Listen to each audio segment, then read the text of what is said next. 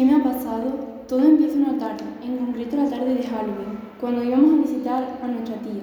Yo la verdad no la conocía de nada. Ella estaba alojada en un hotel. Entonces, aquella noche fuimos a visitarla. La verdad es que todo estaba muy tranquilo. No había nadie en recepción. Sentí un vacío, algo extraño. Me dirijo a mi madre y justo cuando me doy la vuelta veo una mancha azul oscura corriendo. Pero mi madre no estaba. Yo nervioso grito de miedo y no veo nada. Intento subir, salir al exterior, a la calle, pero para mi sorpresa la puerta estaba cerrada. Intenté abrirla y cuando ya no podía más sonó un chillo que venía de las plantas altas del hotel. Entonces me armé de valor y subí las escaleras lo más sigilosamente y despacio que pude.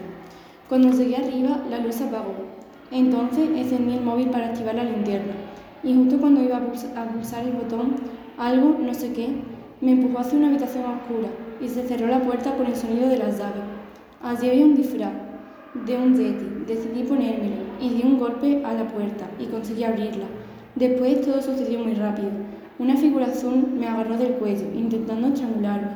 La veo un cuchillo en el cuello y extrañamente cayó al suelo. Creo que estaba muerto o solo inconsciente. Lo siguiente que, lo siguiente que vino fue el secuestro. Un bulto negro con sangre me metió en una sala en la que aún sigo. No sé si llevo días, semanas, meses o años. Lo único que sé es que cada vez soy más fuerte, feroz, y que este disfraz es parte de mí.